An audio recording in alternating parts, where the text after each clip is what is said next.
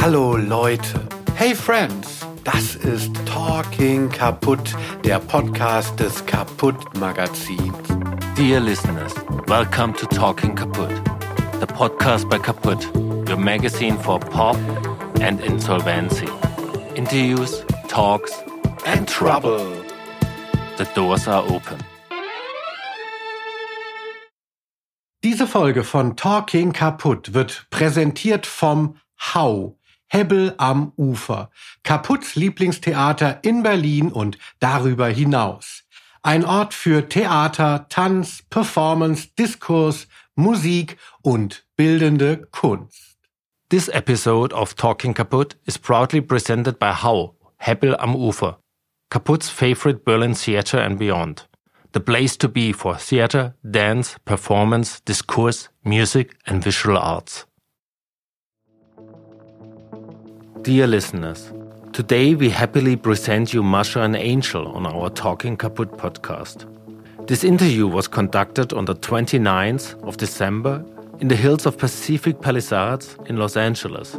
Originally, I only planned to talk to Masha, who I know for some years now through her cultural activities in Los Angeles, organizing parties under imprints like Dusk Camp and Dig Deeper with shared friends like Lena Willikens and Jennifer Cardini. But as her partner Angel came along to the West End, from their home on the east side of Los Angeles, it kind of made sense to spontaneously open up the round. Enjoy our conversation. Maybe you can start telling me how you met in the first place. Yeah, that's an interesting story and related to kind of the music and cultural part of of what we do. So we met in New York, November 2018. Um, I was there for for to do Beats in Space and some DJ gigs, and I had just played at Elsewhere. Um, and the Analog Soul Girls invited me to a party that one of them was playing, and this Brazilian DJ Amanda Mussi was playing. Mussi. Um, so yeah, I wasn't gonna go. But at the end of my gig, my friends were like, come on, let's keep going. So we decided to go check it out. Uh, the party is called Sublimate. It's uh, on, I don't know if I can say it. Oh, yeah, I can say it. It's At Taaffe Place. Taaffe Place in the Hasidic Jewish neighborhood in Williamsburg. Yeah, so And basically, on, on my side, it was a Friday night. So they do events, they do parties there on Fridays because it's in this neighborhood where, you know, with the Hasidic Jewish culture, you're not, you can't use electricity, I believe, or you can't call the police. Say. That's what they say. You can When you the- can report an Sabbath- illegal when party. Sabbath starts. Yeah. And on, on my side, my former roommate that I lived with for four or five years in New York, he was visiting from Spain for a weekend. So we wanted to have a big night out. So I was at work on Resident Advisor and on SoundCloud checking all the DJs that for all the parties that were happening that night in New York. And I didn't know any of the DJs or any of the parties. But the one that I liked the most the music for was that party, Sublimate. So we showed up like at 4 a.m. there. You went there at four. Yeah, it was it was yeah three four. Um, but yeah, the the place is pretty amazing. I think I'd been there once before. It's the the music is on one floor, and then upstairs there's a bar, a restroom, and a And the big rooftop rooftop. with like no fences or anything. It's like real Williamsburg, real New York.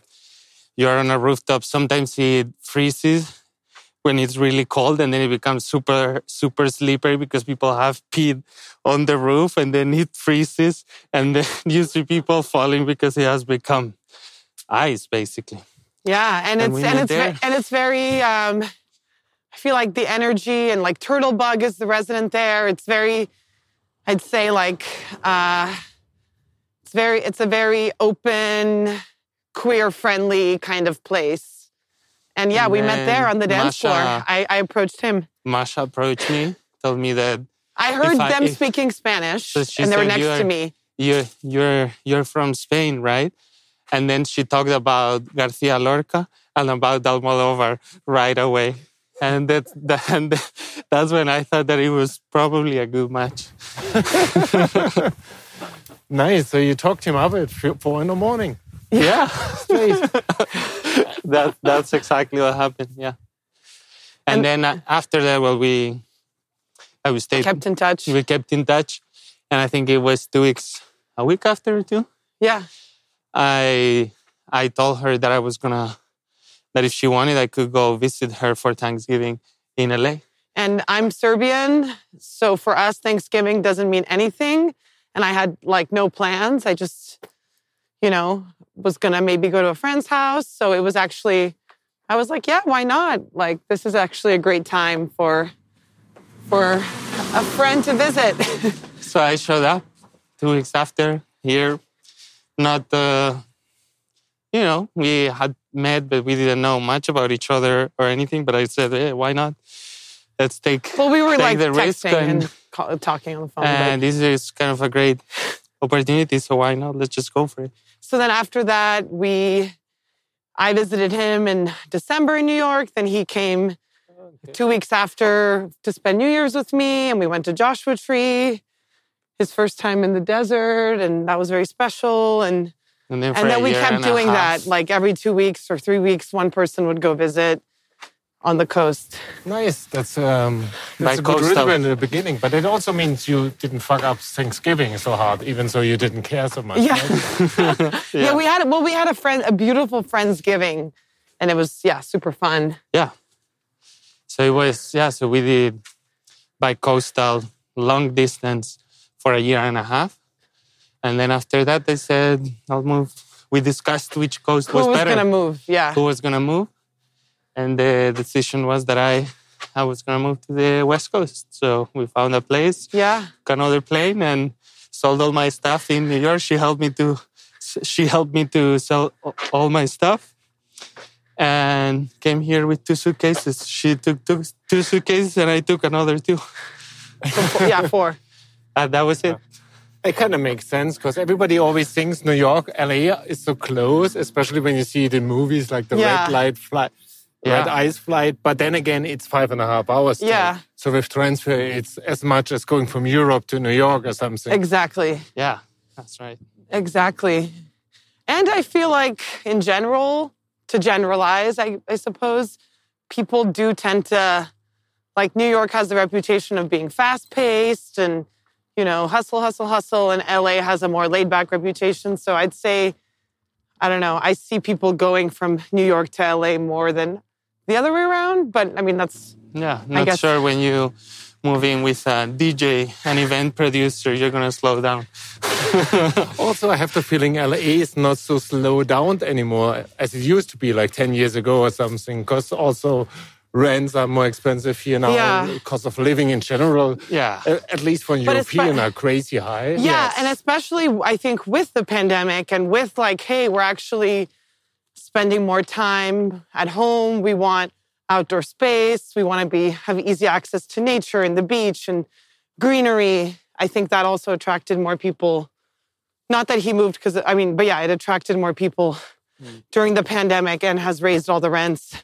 Meanwhile, New York's rent, I guess, was really down during the pandemic because so many people left the city. It's a brutal city during a pandemic. I don't Yes. want to live in Manhattan. No, Well, during a especially when it's cold. we were, I was so lucky because we had our, my move plan and it happened on March First. March 1st when I left my apartment in New York. And then the, I traveled to Argentina for a wedding. And then I came back here or something like that. And then the work shut down. And we had just rented a really nice place in LA, in Echo Park, with a beautiful outdoor area and a separate office. So it was the luckiest move ever. Yeah, I saw you a few when you uh, did a post recently, and I'm like, wow, that's a few. I That's- like it. Yeah, yeah, that's the new place. That's but the the, old place we was bought. also the old place had like a pool Had and a pool, which was awesome. layers, and honestly, it was also a great place to if you did when you did want to see friends, they could come over with the LA weather and all the outdoor space. It's made it easy to, you know, have your pod and and stay connected in person. Yeah. despite the all the scares. So this is uh, just a quick stop because one of the views I really love up here. Yeah. Yeah. It's like one of these. Oh yeah, and I might need to take off a sweater. I was like, We've uh, we've been we did a U-turn here, and then we parked up there. We've For- been here, Really? yeah, but Is we this didn't do this. Miramar or something? Yeah, it's, Wow. it's also part of it. Wow. Yeah. Okay, wait. I'm gonna. Yeah. As you we're can just taking let a it break. roll and I, you hold the jacket for a second. you. Yeah, it's gorgeous. Huh? Yeah. It's Wow. like the other day when we went up all the way up there Yeah. Wow. because I saw like Sarah had her booster and we saw like like a little walk just on the hill. Mm-hmm. But then we we got dropped up there. We don't have a car, so we didn't have an Uber again. And it was like three thirty, so we had to go all the way down to Malibu Oh my God. in the time left for. Before the sun disappeared. Yeah, it was so beautiful, but at the same time, like you're like, oh. oh. Yeah, yeah. The time. Yeah. We arrived downstairs in one of these rich neighborhoods where we had to call an Uber. Where everywhere signs like here, like don't stay here. Yeah. is, Yeah, like move. all protected and viewed. Yeah. Yeah. Oh. That's that's Topanga or that's First Point. That's that's a surfing beach, but I don't remember if Ah. it's Topanga or if it's yeah, First Yeah, Point. that's Topanga, I think. oh, then probably Behind there. No, no, wait. No, no, that's not. It's behind there. yeah. So Yeah. that's Topanga Beach. Yeah. Yeah, it's really Yeah. good. It's uh, good surfing there. Should have brought the board yeah, to you go should. later. So, what I wondered when you mentioned that uh, New York, LA is like, like the first thing a German would think of, maybe between Cologne and Berlin, there's Hanover. Did you ever meet also in the middle? We went. Oh. We only went to. I mean, never in the middle, but in Miami once, right? Yeah. And did we go anywhere else? Hawaii. Hawaii, But but, also on the, the other, on the other side. But that's what happens in America. That for also for us Europeans, sometimes we don't, we barely consider the middle an option, right? And that's what happens in in America. That is very bi-coastal, the, and all the culture and events and a lot of the exciting stuff is on the the coast. Yeah, and and San Francisco, you you you went to Pride with me, but that's not yeah, not in the Yeah. middle at all. It's like In Miami Never. was also DJ connected, or was that like a real date in Miami? no, it was uh actually yeah, not for DJing. It was Not for DJing Just DJing for that, fun that, that time. time, That yeah. time, yeah. But now we do. Yeah, we've been to a few places whenever she has a gig, I, I tag along, right? when you can. Yeah. When, when I can, and whenever she can travel to Europe, we'll do Masha's world tour, and I'm gonna be the tour manager. the big Sven Fade World Tour, it's uh, three and four in one. exactly. You know, oh, be careful here. There's a little bit like was raining quite heavily. Oh, sorry. So, um, Oh yeah, I think we did this before. Yeah. Nice. yeah. to Beautiful. jump to, to you for a second. So, what's your status in the United States of I'm America? A, I'm a permanent resident and I can apply to citizenship next year. So I came with a scholarship and the sponsorship from work to do grad, grad school in New York, business school.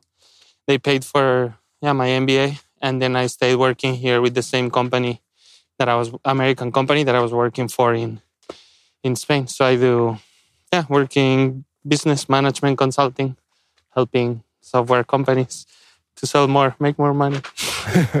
and you like that? It's Are all you- right. So it's always given me, first of all, a ton of growth opportunities. The first one, just supporting me to come to the US and do grad school here At Columbia. sp- at Columbia, sponsored, uh, meaning not paying a dollar. I think that's amazing. Then gave me a visa, allowed me to stay here, and gave me a green card. So, and in the meantime, always work with very smart kids. I go to, you know, Ivy League schools, working with a lot of interesting people and and Multicultural. multicultural uh, from everywhere in the world Everyone has an accent. and it's always it's always paid off so far. It's but obviously it's when i see you guys that you do follow your your passions your work on on your art and your projects it's always a path that i could have explored. But for me it was always i i never had a deep passion that was pushing me in, in that direction.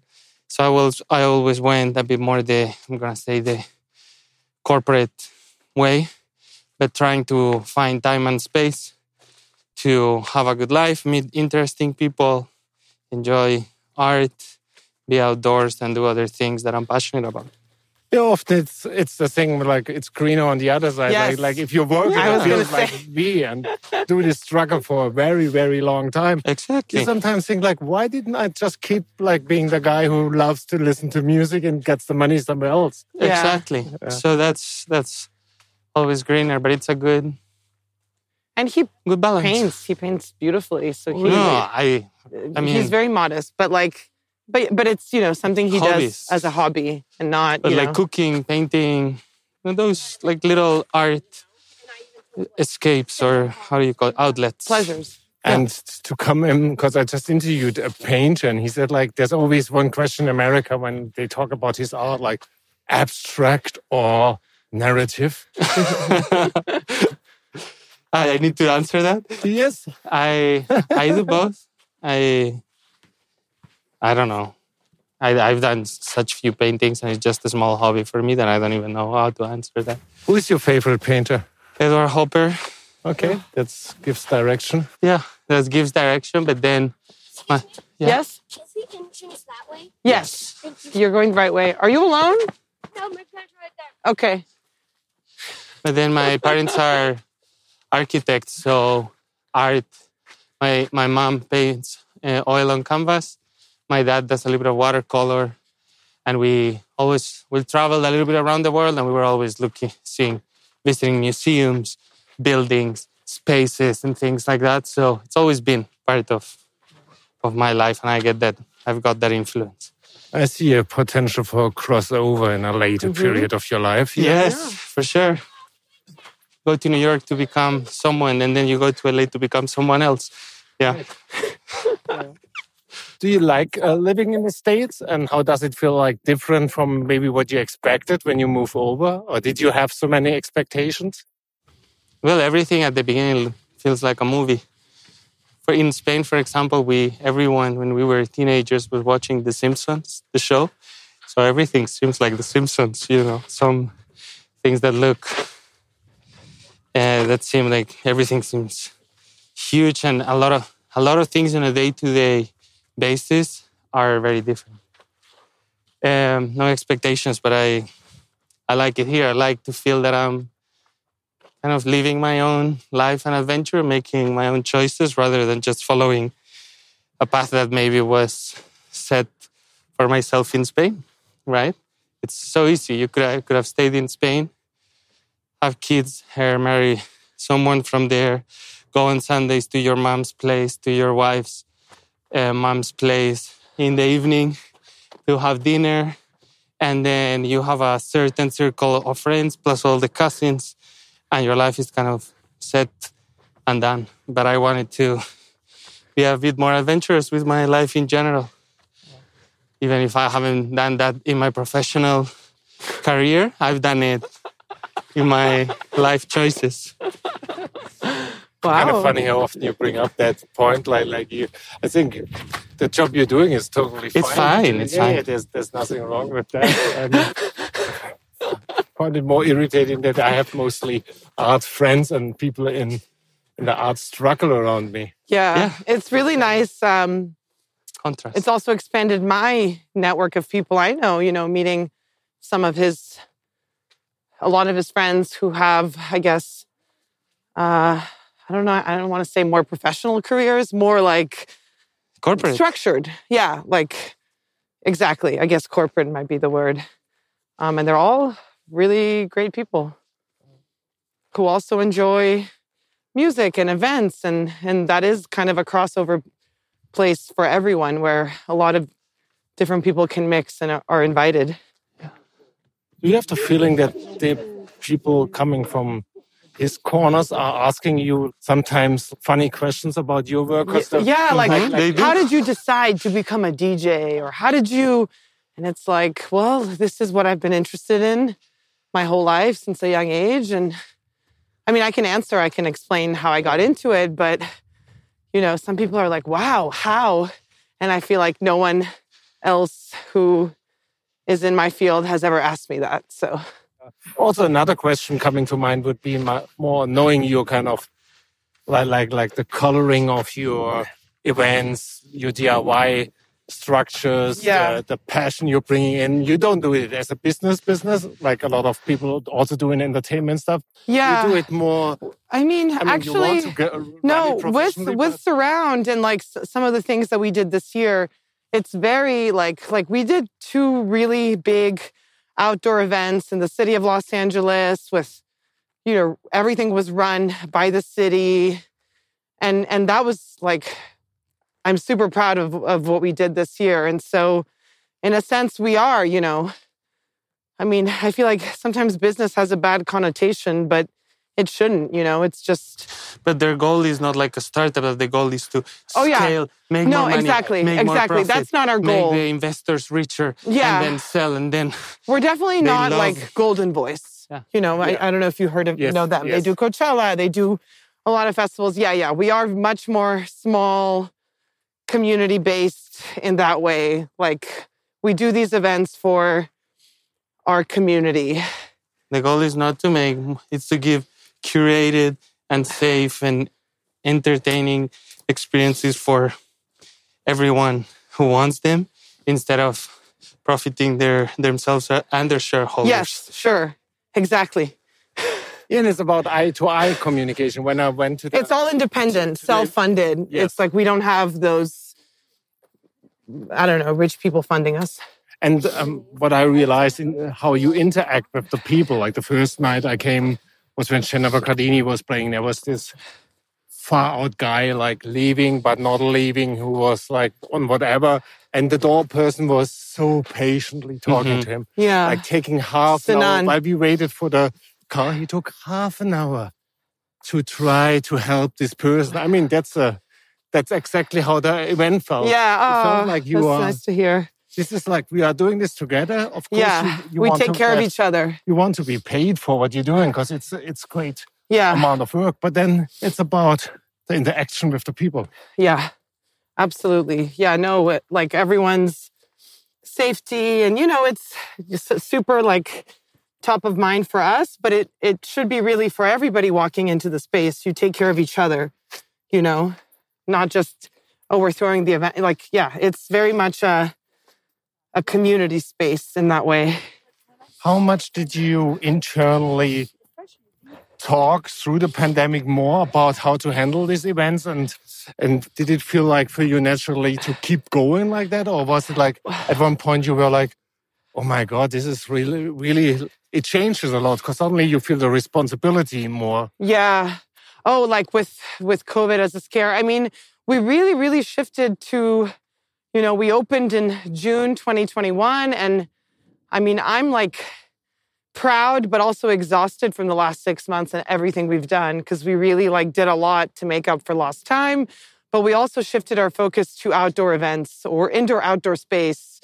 And of course, you know, we did all the necessary checking for vaccines and negative tests before it even became a trend, like before it became like, hey, now everybody has to do this. We were already doing that. But yeah, really, we're so blessed that we have, that we live here. The weather is beautiful. It's like we, we started a label, Dusk Recordings, and we had kind of a friends and family launch in a park, in Elysian Park. We just had a pin and we sent everybody came who wanted to come, came and you know set up picnic things and we had people who we released on the compilation play and it was like a really really nice kind of family event It, that changes a lot. Like coming from Europe, where the the time you can do outside stuff is so much more limited. yeah And also, exactly I think with that comes the pressuring that the events has to be much much bigger. And the thing here, well, you mentioned the other ones you did, which were those other ones they had bigger. yeah they had to be we would have lost a lot of money if we didn't you know if this many people didn't come. But luckily i think everyone was so hungry and excited for these you know outdoor events with harvey with honey dijon that they that they came. that harvey was i think close to like 1800 and then honey was um, close to 3000 Which is still like in festival festival numbers. oh yeah oh, really oh i comfortable. Yeah, and I would, like I would never want to go. people Yeah, I would feel, never. I would never. I think it just becomes something else at that point, and it's not something I'm interested in. unless like maybe I had a stage at a bigger thing, that's our thing. I yeah, I would. I'm kind of. I don't. I'm not interested in being a promoter and event producer of that size. You also see it like like what recently happened with the Travis Scott show. Oh God! So oh my God! That was control all that kind of like that really shook me. yeah. you know just just thinking back to like i mean events i've thrown but also events i've been at where uh yeah that's like such a sad reality of of what can happen if things go wrong Yeah, it's it's a huge amount of people, and uh, yeah, it's very difficult sometimes to understand the dynamics of these masses. yes We can go to the right side after the corner and make a little break sure because it's uh, getting hot sweating up. yeah, but I also wondered when when the pandemic came up in, especially uh, in the first few months, and then state money was coming in Yeah. slowly in Europe. In the US, I from all I learned, it was much much harder and. Even in cases when there was money coming in, like in New York, you could see like places like Good Room not getting the money. So it's oh very yeah difficult was to such a mess to see a fairness. How Yeah. is- You know, uh, yeah, everyone is upset at the people in charge for not taking of the taking care of the arts and especially the music venues and prom- you know people who who do this for like a living for not taking care of them more. They're um yeah, and even for like the help that you know supposedly everyone out of work was supposed to get. Oh my God, it was so hard to get it. It was just some people got lucky and then other people they just didn't work out or it was so delayed and you know it, it was definitely a, a difficult time lots to be grateful for of course but it was uh you know we didn't know when it was going to end when things were going to get better it it it really shook us all to the core but i think a lot of good things did also come out of it Do you have the feeling that what everybody talked about that the fees really got lower, that you really book more local people? I think the, the later is true for you for sure. You do a lot of stuff with local people, right? Yeah, but I think that's something that we, it, it, it's not an outcome from the pandemic. You know, we did Dusk Camp in 2019 and um, we, we had Harvey, we had Nobu, we had Cardini, she played that too, but we also, like, we, you know, we had like people, international people perform, but then side by side with a lot of our locals. Like, we always want to bring up Los Angeles. This is where our roots are. And, and there's so much um, so much great talent here that doesn't get the shine they deserve just just by nature of how this city is how we don't have these you know clubs that are super set and built in where you can have a residency and flourish and make things you know really like get your name out. Like i'm i'm super jealous of new york in that they have all these venues and a lot of opportunities and places for people to play that don't face um, a lot of barriers to entry you know because doing something the DIY here, it's it's really expensive and it's super risky in many ways. Yeah, a lot of the stuff is still illegal in a sense that you don't have the permissions for all those things happening culturally in the city. Not your Yeah, stuff now, yeah. but like in general. I have the feeling. And you also have like these weird stopping times, which is like if you come from Europe, I mean, we don't have like like we don't have a curfew, yeah, so we can go on forever. Which means like in the good nights, you make money, you make so much money that you can also easier have like nights where you're not running or where you Yeah. experiment and you you know maybe tonight's gonna be a party for 150 people only, but it's it's worth it. yeah, absolutely. And also, the something you mentioned about the fees, like everything got way more expensive after COVID. Like sound guys charge more, venues charge more. Everyone has been increasing their prices, and then, you know, with all those increased fees, you kind of have to charge more at the door, which is something that I don't like to do, and I we try to keep it as low as possible to make it accessible for everyone. I mean, we have other opportunities for people to come for free, but that's been like a, a kind of a You mean sponsorship? downside. Uh, no, like hey, if you, if you, well, if you're trans, it's always free, but also hey, if you want to come help set up, or if you can't afford it, message us. We're going to figure you out. You know, there's always that. That's always a something that we offer. Um, but yeah, I don't know. I feel like when you charge a certain amount, you like what you attract a different kind of person. And we always, I always want the people that are artists that you know might have more limited budgets to be able to attend because they they bring all the all the vibe vibes. Also, we have to see. I mean, that's the thing nobody really talks about when we talk about inflation and we talk about like the money pumped into the market.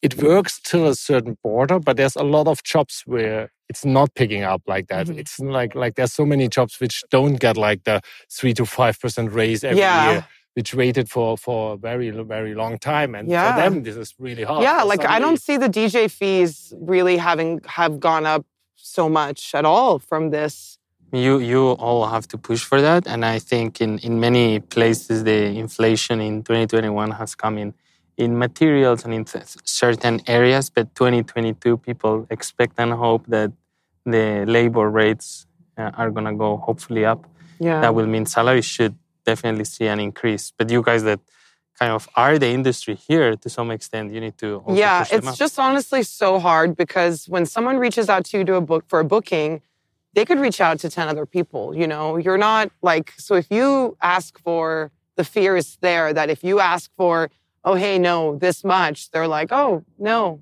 okay i'm gonna go with someone else and even like a place that's uh com- like a place I have a residency, a DJ residency that's like I play there on a lot of Sundays. You know, we're getting all the residents at that location um, are getting paid the same that we were in before 2020. You know, they haven't increased because of that, and mm-hmm. and yeah, we don't have. Unfortunately, and this is something that you know, future goals like we don't have a kind of DJ producer union or DJ union at least. Maybe producer, it depends if you have certain representation and stuff. But yeah, we don't have like, hey, this is now kind of the base rate here for the, you know, we don't have that at all in our industry. Well, it's, it's difficult because the winners don't want to share often, like the successful. Yeah. That's in normal business like that, and it's in the arts not different. Yeah. Uh, how is it for you as somebody who goes to parties? You mentioned before that night in New York, you didn't know names on the bill really that much. Is it like important that you have the feeling this still has to be international? I want to go out here and see like a DJ flying in from Berlin for this or something? No. Does it mean? Well, I think for each person might be different. Some people really want to see like the, the names that they can recognize. For me, already at that time. It had been many years in New York, so I had passed that phase of the bigger New York parties with the big names, and I was looking for smaller clubs or underground parties with fewer, like small, maybe like 100 to 200 people, and then with a vibe that the music, I, I kind of liked the, the style and that it was not like very big names. So that's what I was looking for a lot of you know i feel like the magic will always be in the small intimate places yeah. you know like always. i mean the huge ones are also fun right like that classic brooklyn mirage party with 4000 people like those are those were really really fun but then when you've been to a bunch of those um, you get tired of it of waiting long of waiting long lines of of like you know sometimes being treated like cat, cattle like yeah, house, that's how I ra- feel like rather than like people. So anyway. also when it comes to to more risky uh, topics, because I feel at a certain amount of people, people lose control about what's happening. I remember yes. one night, like early 2000s, I was what's the big name festival in Miami, like electronic music, like Ultra. Yeah, and I was there with friends who played, and I was sitting next to stage, and one of the dancers collapsed on stage, had like like something coming out of the mouth, obviously an overdose. And nobody even reacted because the festival was too big that nobody felt in charge for something like that. So I went on that stage and got a woman down and and I felt like like this is exactly what I see at a lot of big things. Too many people in charge. While at your party, for example, what I really liked was um, the truck overdose uh, thing. Oh yeah, like like these yeah. two women like helping like yeah yeah, they have Narcan and test strips and yeah. First, I was thinking they're reading the palms of the hand, Yeah. but then I got like, oh, this is coming from Europe, and we don't have that problem yet. So first off, this is really a problem. Maybe we have Mm-hmm. to put that on the map for the people and how you Yeah. interact with that. Yeah. Oh, yeah, yeah. Like fentanyl, I think right now is the number one uh, cause of death in, in the United States. So it's a huge issue, and um, we're we're definitely doing everything in our part to have all the preventative measures there. Narcan is something that if somebody is overdosing, you can administer it to them and save their life. It's something that, you know, it's especially at nightlife events it's it's really good to have around but also i think even just in personal use it can be it can be it can just be helpful to to just have um Yeah, because you mentioned the law. I remember also very long time ago, I was uh, traveling in San Francisco and I was in the house of somebody who did give, he t- took an overdose. And so we called the police and I remember this special squad came in, like everybody who looked like pretty pandemic, like, like they helped him, they reanimated him, they brought him into the hospital. And somehow only me calling the police, I didn't do drugs at all. Uh, there was nothing like on my record. But for five years, every time I drove, uh, I flew into the States, I had like a border control, which was crazy. And nobody ever told me why.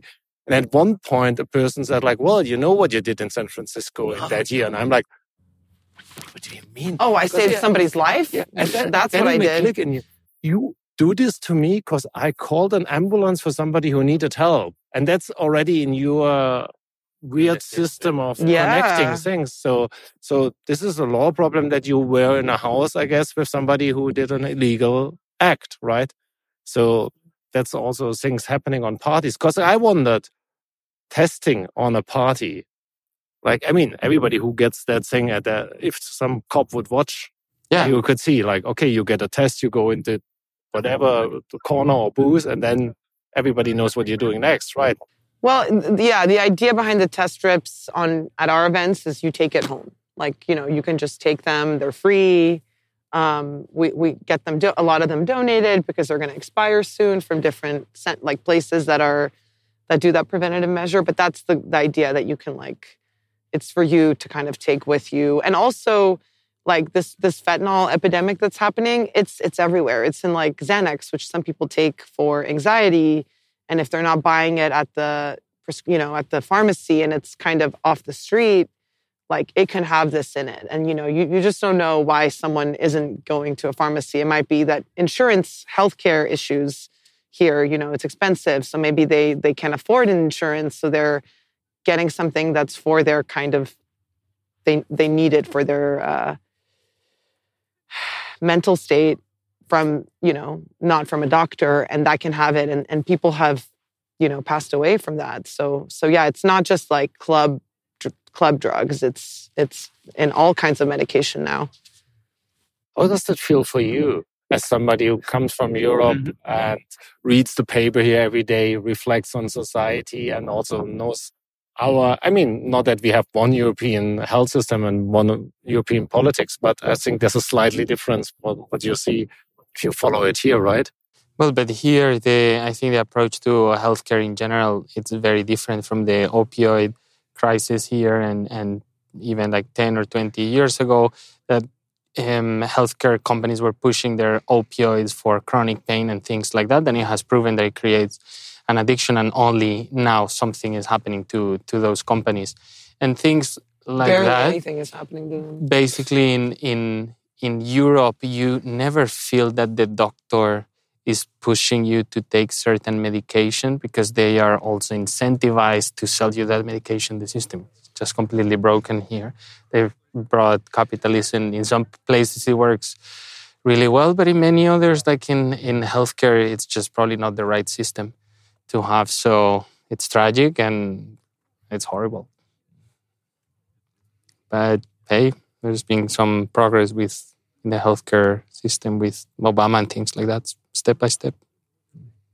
I brought both topics up, the pandemic and uh, the drug overdose topic, to also reflect about how much things changed. Because in a way, we work in culture, but suddenly culture is so directly connected to health topics and and also about like like I mean the tradition I, I come from indie rock and hardcore concerts and then too early raves it was always about like who am i within a room? How can we help each other and mm-hmm. stay together? But now this is much more than just like a social gig oh this person is alone in the corner. Let's integrate her in our dance or something.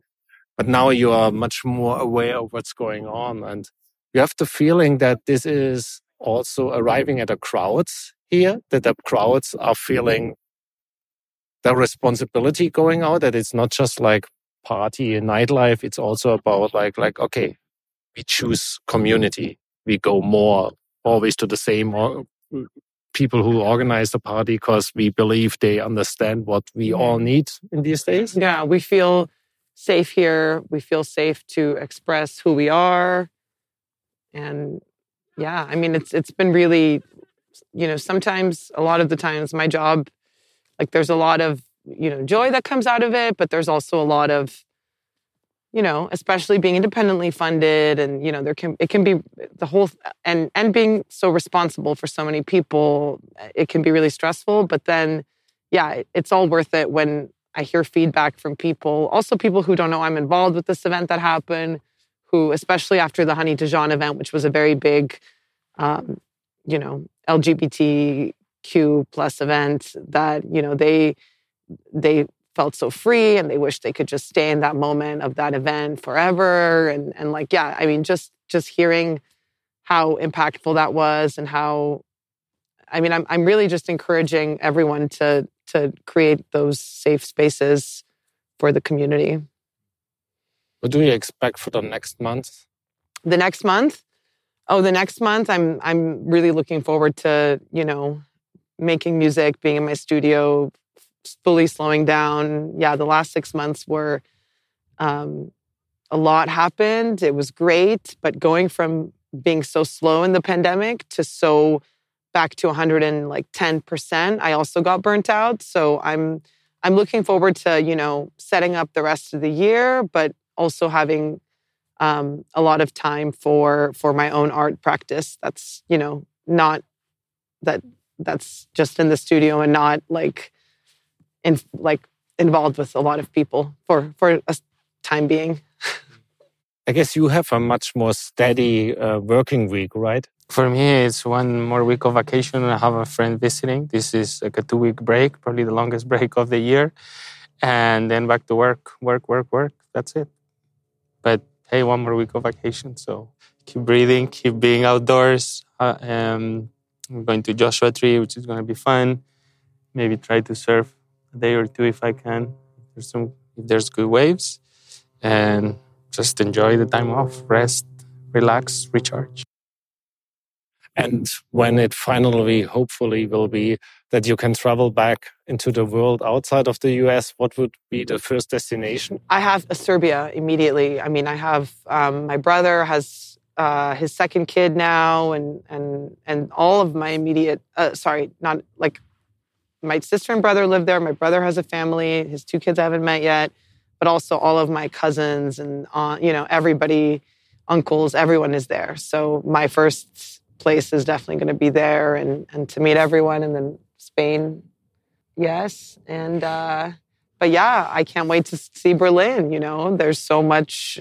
sounds like a fairy tale place to me. It's been so like built up and like and and also Amsterdam and you know, some of the like the world. record shops. I yeah, but everywhere, everywhere in in Asia and oh my God, Mexico. I mean, the world tour. Yeah, yeah everywhere.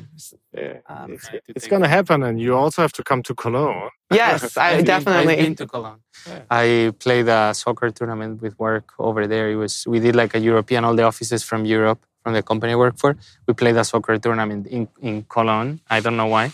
Your company has an office in Cologne? Yeah, they do, I believe. So we had just a weekend of playing football. It was so much fun. And then going out. but yes, I'll definitely come to Cologne. 2000 and, yeah, 10 years ago, 2011. Okay. Yeah, we're going to work on that. Thanks. Yeah. yeah oh, thank awesome. you.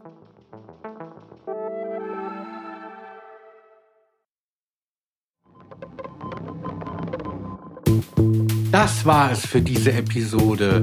Danke fürs Zuhören. Das war Talking Kaputt. That's it for today. Thanks for listening to Talking Kaputt.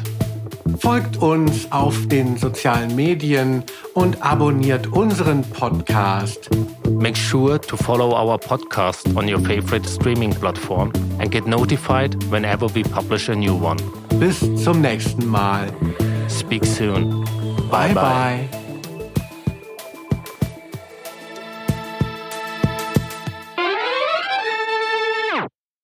Diese Folge von Talking Kaputt wurde präsentiert vom Hau, Hebbel am Ufer. Kaputts Lieblingstheater in Berlin und darüber hinaus. Ein Ort für Theater, Tanz, Performance, Diskurs, Musik und bildende Kunst. This episode of Talking Kaputt was proudly presented by Hau, Hebbel am Ufer, Kaputt's favorite Berlin theater and beyond. The place to be for theater, dance, performance, discourse, music, and visual arts.